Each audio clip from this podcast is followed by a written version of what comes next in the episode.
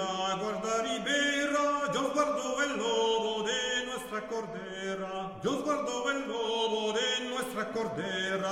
Río, río, chío, la guarda ribera, yo guardo el lobo, el lobo de nuestra cordera. Como todo el mundo se permite hoy expresar su deseo y pensamiento más querido, yo también quiero decir hoy lo que desearía de mí mismo. ¿Y cuál fue el primer pensamiento que este año cruzó mi corazón? ¿Cuál es el pensamiento que ha de ser para mí el fundamento, el aval y la dulzura del resto de mi vida? Quiero aprender cada vez más a ver la belleza existente en la necesidad de las cosas. Así, yo seré uno de los que las embellezcan. Amor fati. Que este sea mi amor a partir de ahora. No pretendo hacer la guerra contra lo feo. No pretendo acusar, ni siquiera acusar al que acusa que apartar la vista sea mi única negación. Y, para decirlo todo y de golpe, quiero ser algún día alguien que solo sepa decir que sí. Ese es un fragmento correspondiente a Nietzsche en su libro La ciencia jovial o la Gaia Ciencia, que escribió para el Año Nuevo de 1882. Hola a todos, nosotros somos Alexa y el Imberbe y Dante el Caballero sin Caballo, dos entusiastas de la historia universal que deseamos compartir nuestra pasión con todo aquel que se atreve a escucharnos. En nuestro podcast podrás encontrar a personajes, batallas, libros y sucesos que por su importancia han trascendido hasta nuestros días para formar parte de lo que hoy conocemos como la, historia. Acompáñanos cada semana para conocer lo más relevante de la historia del mundo desde el neolítico a la actualidad. Todo esto en un ambiente ameno e informal porque hay muchas formas de contar una historia. Pero es mejor cuando es platicadita. Muy bien, muy buenos días finales de este pandémico año. En este especial de Historia Platicadita hablaremos un poco acerca de la historia de los calendarios y cómo ubicaban el final de cada año y el inicio del siguiente distintas civilizaciones. Hablaremos pues de los años nuevos y de los calendarios. Bienvenidos. Para comenzar nos remontaremos más de 5.000 años, hablaremos sobre los egipcios, quienes desarrollaron un sistema calendárico, el cual estaba conformado por 12 meses, cada uno con 30 días, y en donde cada mes se compondría de lo que llamamos semanas, con aproximadamente 10 días. Se trata de un calendario lunar de los tiempos faraónicos. Eh, la conformación del calendario egipcio fue el resultado del registro de los niveles del agua del río Nilo. Eh, para registrar estos niveles existían los nilómetros. Se trataba de una serie de construcciones escalonadas, similares a un pozo. Con escalones. O sea, con escalones, eh, las cuales permitían conocer la altura del agua y pronosticar las cosechas del año. Porque hemos de eh, recordar nuestros libros de historia de primaria o secundaria, donde se nos decía que el limo del río Nilo, o sea, la crecida del río, pues dejaba una capa fértil sobre el, desierto de Egipto para que podían sembrar. ¿no? Era importante saber cuánto iba a crecer el río para así saber cuánta capa fértil iba a haber. Y cuando a los sacerdotes les cayó el 20 de que cada 365 días el ciclo de subidas y bajadas de las aguas se repetía, fue que se estableció un calendario cuyo fin era determinar los momentos oportunos para la siembra y cosecha de la vid mediterránea. La vid mediterránea es trigo, olivo y vid. La triada, la triada mediterránea. Sí, o sea, la vid es, uva. Muy bien. en este calendario, el año nuevo era marcado a partir del solsticio de verano, el cual marcaba el inicio de la temporada de inundaciones. Además, se tomaba como referencia los distintos ciclos de la luna, de ahí que se denomine como calendario lunar. Similar al de los egipcios, los calendarios lunares fueron la sensación entre los pueblos cercanos al Mediterráneo. De esta manera, babilonios, griegos, etruscos y romanos también desarrollaron sus propios calendarios lunares. Estos últimos, los romanos, desarrollaron un calendario de 10 meses, 6 eh, con 30 días y 4 con 31 días, aunque posteriormente le agregaron otros 2 meses para cuadrar. Dicho calendario situaba el año nuevo en marzo, mes en que comenzaba la primavera, las campañas militares del año y durante esas fechas se celebraban los idos de marzo. Cuidados de los idos de marzo. se trataba de una serie de celebraciones religiosas dedicadas al dios supremo romano, Júpiter, para los no iniciados, el Zeus romano. Se le sacrificaba una cabra, se comía mucho y se bebía aún más. Esto era el ambiente perfecto para generar pues mucha diversión y mucho líbido. Debido a que el calendario romano se desajustaba año con año, de tal forma que incluso era necesario que en algunos casos se tuviera que poner un mes extra para compensar, eh, por cierto, este mes era conocido como Mercedonius, fue que Sosígenes de Alejandría, durante el primer reinado sin corona de Julio César, reformó el calendario romano. Sí, con Reinado sin corona se refiere a que, por ejemplo, Julio César en realidad nunca adoptó el título de imperator, Ajá, no, pues o sea, fue. pero, pero Era- pues tenía todas las facultades. Era dictador vitalicio. Ajá. Sí, que la nadie dijera que era dictador vitalicio. Sosígenes de Alejandría calculó la duración del año como de 365 días y 6 horas, bastante preciso para la época, porque el margen de error fue solamente de 11 minutos con 9 segundos. Vean nuestro capítulo de la Biblioteca de Alejandría para seguir conociendo sobre pues, lo brillantes que eran esas personas. Sí. A partir de este cálculo fue que desarrolló un calendario de ciclo solar, ya no lunar, en el cual los años eran de 365 días y cada cuatro años se le agregó un día extra a febrero, dando aquí los años bisiestos. Como nota muy rápida, los calendarios solares ya existían. Egipto también tenía un calendario solar al mismo tiempo que tenía lunar, pero el solar cumplía con funciones religiosas, mientras que el lunar atendía más a cuestiones agrícolas. Sí, lo mismo pasaba con los sumerios o con Babilonia, incluso antes que con los egipcios. Pero bueno, eso lo platicaremos más adelante. El calendario juliano también introdujo nuevos nombres para los meses, los cuales quedaron de la siguiente manera. Januarius, el mes del dios Jano. A partir de este momento es que los romanos dedicaron el primero de enero al dios de la apertura Jano. También coincidía con el mes en el cual los cónsules romanos asumían sus funciones. Era como el mes de inicio. Sí, es muy curioso porque ustedes buscan una imagen de Jano, es un dios con dos caras. Entonces se supone que es el dios que está viendo tanto al pasado como al futuro al mismo tiempo. De ahí que sea el dios de las conclusiones y las aperturas o el dios bisagra. Ja. Bisagra. Después está Februarius. Es el mes de las hogueras purificadoras que eran parte de un festival que se realizaba en este mes de purificación. Así es, continúa el mes de Martius, cuyo nombre se refiere al dios de la guerra, Marte. También, eh, pues eh, esto es así porque generalmente en marzo o en Martius se iniciaban las campañas militares.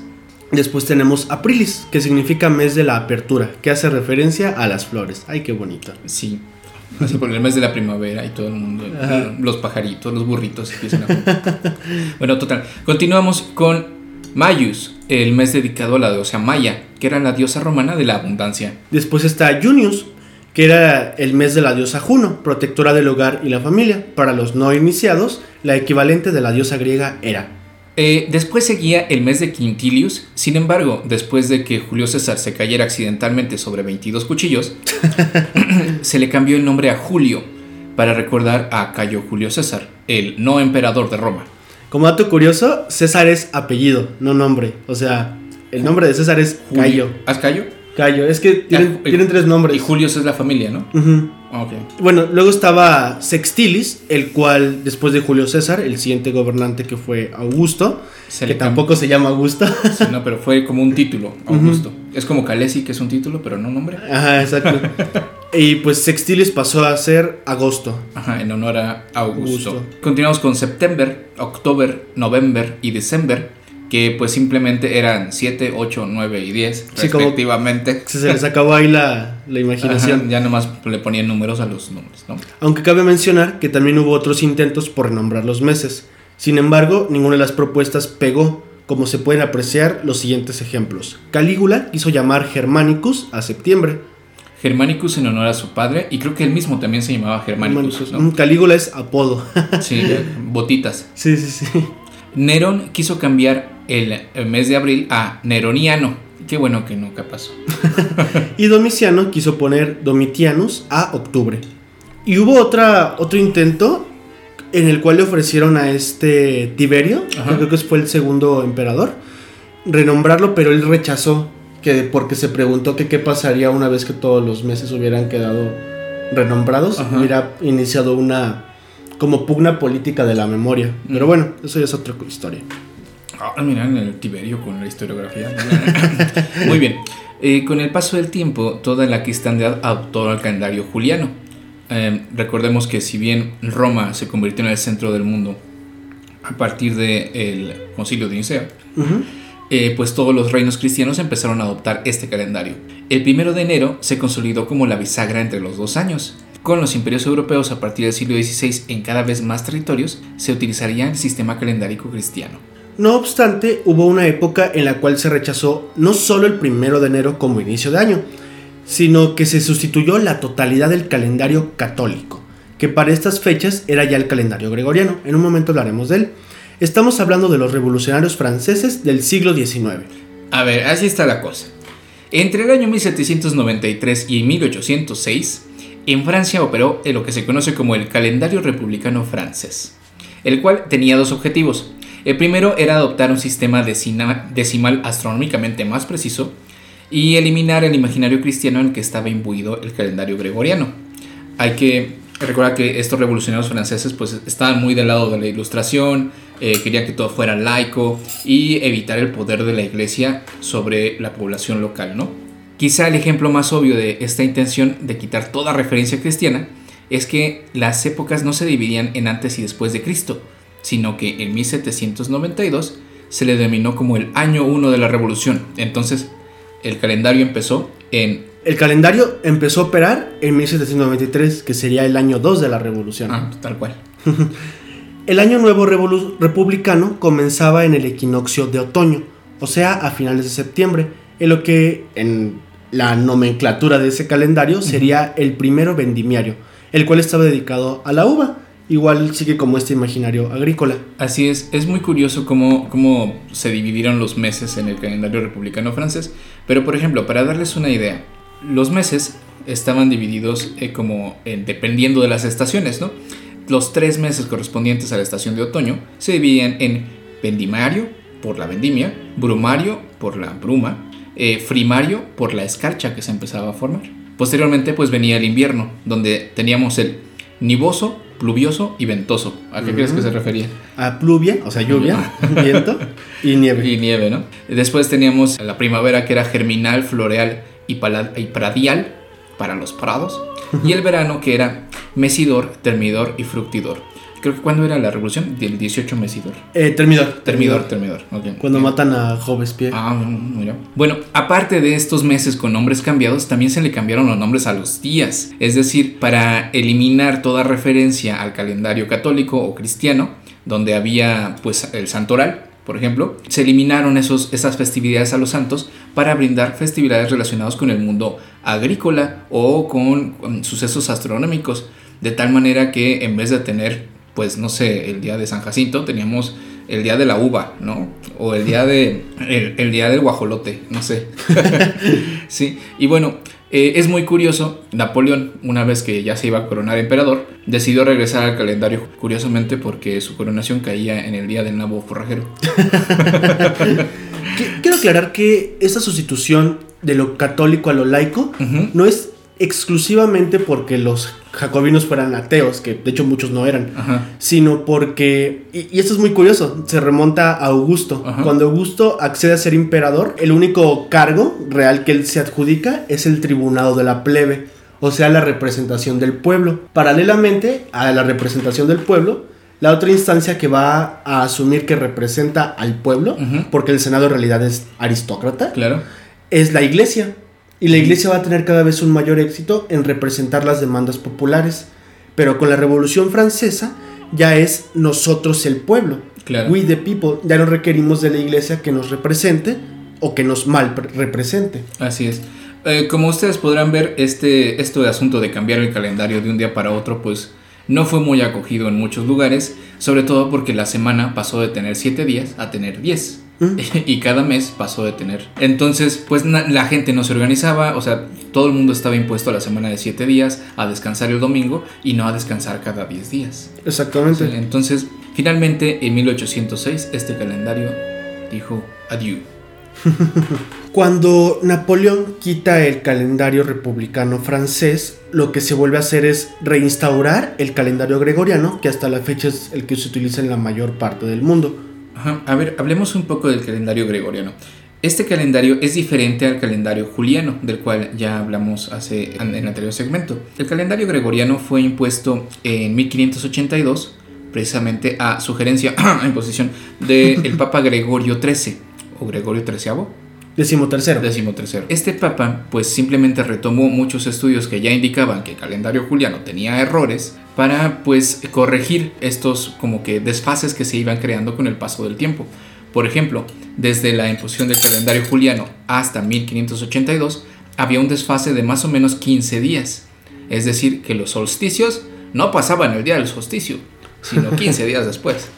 Entonces, para corregir esto, se implementaron pues algunos eh, pequeños correcciones y el día 5 de octubre de 1582 al día siguiente pasó a ser el día 15. ¿Eh? Ah, no, perdón, el 1 de octubre, pues que había un desfase de 15 días.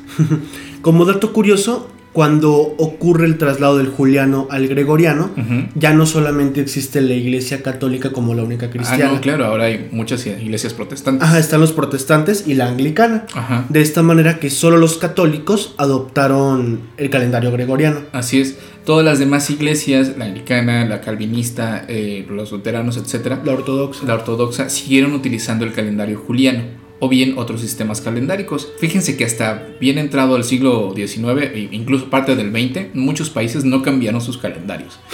Esto va a ser importante, por ejemplo, en las guerras napoleónicas, cuando en la batalla de Austerlitz, eh, me parece que estaban los rusos queriendo ayudar a, a sus A demás los colegas. prusianos y austriacos, Ajá, ¿no? los prusianos y austriacos. Dijeron, no, sí, sí llegamos para la batalla, llegamos casual. El problema es que los rusos estaban utilizando el calendario juliano y los austriacos y, ya estaban utilizando el gregoriano. Entonces había un desfase de 10 días, me parece. Entonces, cuando, pues, llega, cuando llegaron los rusos, llegaron 10 días después, después de que ya estaban todos vencidos, los austriacos y los prusianos. Dijo, no, ya mejor ya me voy.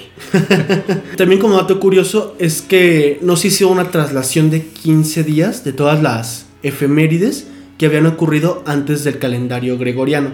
En ese sentido, si nosotros recordamos un acontecimiento, Anterior a 1582. ajá, lo estamos recordando con un desfase de aproximadamente 10-15 días, Ajá. porque pues era muy difícil como re- reorganizar todas las efemérides. A todo el mundo le dio hueva reorganizar la CFD. Sí, sí, sí. Sí, entonces cualquier evento anterior, incluso por ejemplo la conquista de México Tenochtitlan, Ujú. en realidad pasó 15 días antes. Entonces hay que, hay que hacer los reajustes. Sí. Pero pues bueno, en realidad eso ya es... Sí, un, un pecata minuto. Ajá, O sea, exactamente. en, en el mundo del tiempo de 500 años, después de la noche de los 500. Es que son 15 días, ¿no? Que O sea. 15 días como quiera. Ya para finalizar, vamos a dar un par de datos curiosos respecto al Año Nuevo. Pues bien, en primer lugar podríamos hablar sobre celebraciones de Año Nuevo en latitudes no europeas. Por ejemplo, podemos preguntarnos ¿cuándo celebraban el Año Nuevo los mexicas? La respuesta es no sabemos. Muchas gracias por escuchar este capítulo de historia. No, ya en serio. Lo que sucede es que cuando llega la expedición cortesiana a Tierras mesoamericanas. tierras mesoamericanas, pues hace la conquista, ese show ya se lo saben, ustedes pueden ver nuestros tres capítulos dedicados a la conquista y caída de Tenochtitlán, y pues había un fraicillo bien metiche llamado Bernardino de Sagún, el cual le interesó la pregunta de ¿cuándo se celebra el Año Nuevo Mexica? Bueno, andando de preguntón, eh, Fray Bernardino recibió varias respuestas, donde cual, abro comillas, decían, es de notar que discrepan mucho en diversos lugares del principio del año. En unas partes me dijeron que comenzaban en tantos de enero, en otras que a primeros de febrero, y en otras que tantos de marzo. Para remediar tal confusión, el fraile franciscano pidió a sus informantes que se reunieran y determinaran cuándo efectivamente empezaba el año de los mexicas. En el colegio de Tlatelolco, me junté con muchos viejos y los más diestros que yo pude haber, y juntamente con los más hábiles de los colegiales, se altercó esta manera por muchos días, y todos ellos concluyeron que comenzaba el año en el segundo día de febrero, es decir, El día de la Candelaria. Por eso comemos tamales. Perdón, así, los que no son de México, el día de la calendaria, calendaria, candelaria, De la de calendaria. la el día de la candelaria comemos tamales en México. Entonces, ¿será casualidad? No lo creo. Aquí hay, un, aquí hay un debate respecto a la fecha que da Sahagún. El problema es que el año mexica, bueno, los mexicas de entrada tenían dos calendarios. Ajá. Uno es el Tonalpohualli, y es a lo que nos hacemos referencia, que tiene un ciclo de 52 años, Ajá. que es cuando se hace la ceremonia del fuego nuevo, en la cual hablaremos un poco más adelante. La cosa aquí es que no estamos seguros si los mexicas tenían un sistema específico para reajustar estos desfases. Como los años bisiestos. Ajá. De haber tenido algo así como un año bisiesto, pues efectivamente, como cree Sagún, sería el 2 de febrero. Sí. La cosa es que si no lo tenían, en realidad habría un desfase, y de hecho hay autores del siglo XX Ajá. que sostienen que no había, Tal- tal, como año bisiesto, es algo más europeo. Claro. De esta forma que se va recorriendo. Se, se iba trazando un día cada cuatro años, de tal manera que, pues, eh, ya al paso de los siglos caería en noviembre, ¿no? Ajá, exactamente. Entonces, aunque no se descarta la posibilidad de que hubiera otras formas de ajustar este desfase, pero que no fueran anuales, sino con ciclos más amplios, por ejemplo, con el ciclo de 52 años con el fuego nuevo. Así es. Alfonso Caso, autor de la correlación más autorizados por el calendario mexica y el juliano, la misma que utilizaron los historiadores de, la, de Noticonquista para el Tonalpohualli. Por cierto, sigan a Noticonquista. Sí, o sea, antes que nada, esto que estamos citando es de un artículo que se llama ¿Cuándo es el Año Nuevo Mexica? que está en, en, en la portal de la UNAM de Noticonquista y es un artículo de Gabriel Cruel, que es este doctor en estudios mesoamericanos. Sí, David Cruel. Gabriel Cruel, pero es buena gente. Ah, bueno. Estableció que en 1520, estoy hablando de Alfonso Caso, ¿eh? El año mexica empezó, como, no como había dicho Sagún el día 2 de febrero, sino 12 días después, el 14 de febrero, es decir, el día 1, lluvia del nuevo año, 2 pedernal. Sí, entonces aquí la cuestión es que no sabemos específicamente cuándo es el Año Nuevo Mexica, porque aún no queda claro el debate respecto a si tenían sistemas similares al año, al año bisiesto o no. Entonces, pues por lo menos podemos decir que para Sagún es el 2 de febrero, día de la Candelaria. Así es. Según la hipótesis de caso, en el año 2020, el año nuevo mexica caería el 24 de octubre, es decir, el día 8 lagartija del, del año 9 casa. no sabemos. De esta forma, dice Gabriel Cruel, en 500 años se produjo un atraso de más de 3 meses. Pues bien, ahora vamos a hablar del fuego nuevo o de este ciclo de 52 años que tenían los mexicas. El fuego nuevo quizá es una ceremonia que pues además de ser más este, interesante, nos habla mucho de cómo era que el año o el, medir los, los días también tenía un significado ritual y tenía mucho que ver, apart- aparte de para regir los periodos agrícolas, para regir también las festividades religiosas y rituales. ¿no?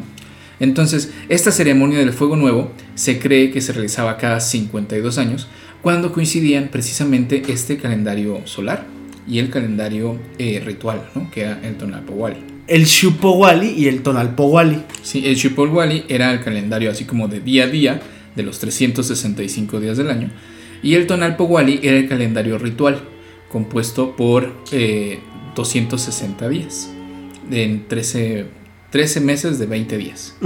Ahora, eh, al llegar a un ciclo o este siglo de 52 años, es decir, cuando coincidían el inicio de estos dos calendarios, se realizaba una ceremonia que se denominaba Fuego Nuevo.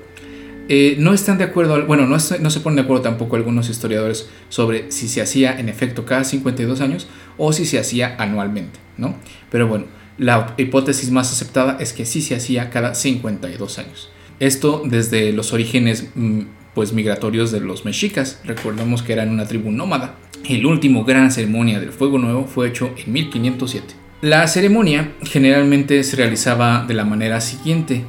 Todos los fuegos en las casas, en los hogares, en los templos eran apagados para que la tarde del día de la celebración del Fuego Nuevo, pues solamente hubiese un fuego, ¿no? Creado en un, templo. Eh, las esculturas de los dioses eran sacrificadas ritualmente. Todas las figurillas que tenían las personas en sus casas, pues se destruían. Eh, los metates, que son estas herramientas para, para moler el maíz, también se rompían para pues hacer un, un ademán de renovación.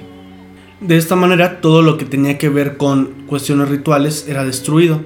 E incluso había casos curiosos, por ejemplo, si había mujeres embarazadas, les ponían máscaras hechas de pencas de maguey y las encerraban en las trojes, pues se creía que durante esta época, desde El fuego, ¿no? desde el cielo, ajá, la- bajaban deidades menores que se conocían como Tzitzimime, que devorarían a la universidad. Y que justamente las Al atardecer de este día, los principales sacerdotes se ataviaban como las divinidades principales e iniciaban una procesión al anochecer con pasos muy solemnes a lo cual denominaban Teonenemig, es decir, caminar como divinidad. durante ese trayecto se iba al cerro de durante este trayecto iban al cerro de Huitzatecatl en lo que actualmente es Iztapalapa y el sacerdote de Polco era encargado de encender el fuego cada determinado trecho hacía un fuego practicando previo al momento decisivo en el cual se iba a encender la gran hoguera que ya estaba preparada previamente y se encontraba en la cima del cerro. Así es, Una vez que los sacerdotes llegaban a la, a la cima del Huixtatecatl, eh, en el momento indicado, el sacerdote Copolco encendía un fuego y prendía una gran hoguera que ya tenían preparada. Esta pues era vista arder en todos los alrededores, porque recordemos, todos los fuegos eran apagados, ¿no? Entonces era la única gran hoguera que se veía en el firmamento. Entonces, mientras esto pasaba, todas las personas que generalmente estaban en las azoteas de sus casas para alcanzar a ver este fuego, debían hacer una penitencia, que era este, arrojar sangre con eh, dirección hacia ese fuego. Esta penitencia la hacían todos, incluso los niños de brazos. Y pues la cosa es que era una, una hoguera tan grande que según fuentes este, hacían como una metáfora en la cual se veía como si fuera de día. Y pues también durante ese día se realizaba una especie como de ayuno, pues no se bebía agua y solamente se tomaba, se, perdón, se comía amaranto con semillas y miel.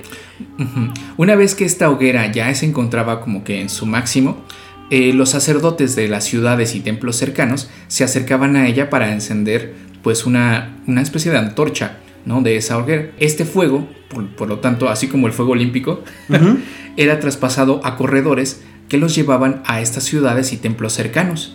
Así como, imagínate, el fuego nuevo te lo paso. Ajá, y ya como eso se renovaban en todos los, en todos los templos. Ajá. A los habitantes de estos pueblos eh, y cercanos a estos templos, a su vez, acudían al templo para tomar este fuego para sus hogares.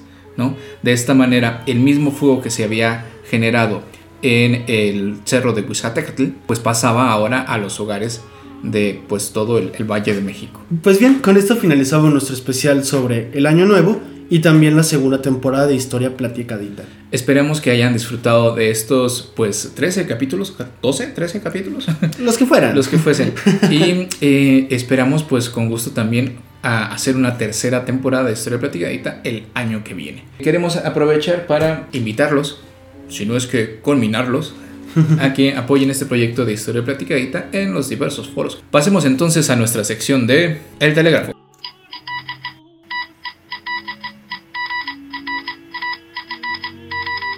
Finalizando esta temporada, pues haremos una última sección de El Telégrafo para pues agradecer a todos los seguidores que nos han comentado o nos han hecho saber pues lo tanto que les gusta Historia Platicadita. Así que enviaremos saludos a a Betsabe y a Margarita Moya. Así es, a Diego Moisés y Mónica Vanessa Rojas. A Sebastián Díaz y a Andrea Constanza Díaz. A Mafer y a Ana Flores. A Daniel Núñez y a Anabel Gómez. Y finalmente a Herendira Guzmán. Muchas gracias por haber escuchado y participado en eh, Historia Platicadita. Esperamos que nos sigan eh, escuchando en la próxima temporada. Y agradecer a todas las personas que nos escuchan desde distintos países como México, Estados Unidos y España principalmente. Así es, es curioso, pero mm, pensamos que hay personas que a veces se equivocaron le dieron clic a Historia Platicadita, pero bueno, más de dos ya no es coincidencia. Así que, eh, según nuestra plataforma de podcast, Historia Platicadita se ha escuchado en 16 países. Y aunque haya sido por error, queremos agradecer a todas esas personas que nos escucharon desde Holanda, Irlanda, Colombia, Brasil, Nueva Zelanda, Argentina, Guatemala, Alemania, Uruguay y muchos otros lados. Y si no están aquí es porque tienen que escuchar más historia platicadita. sí. Asimismo queremos recordarles que nos pueden encontrar en diversas plataformas de podcast, como lo son Spotify, iVoox y otras más. nos pueden seguir en nuestras redes sociales. Que son en Facebook, Twitter, Instagram, Pinterest y YouTube como arroba hplaticadita o historia platicadita podcast o en el correo que es historiaplaticadita arroba gmail.com. Antes de despedirnos quisiera agregar un reconocimiento especial y agradecimiento a Lupita Rojas por tanta ah. paciencia. Entonces, ahora sí, para despedirnos los dejamos con Calenda Maya, que es precisamente una canción dedicada a los ciclos agrícolas. Esperamos que les guste.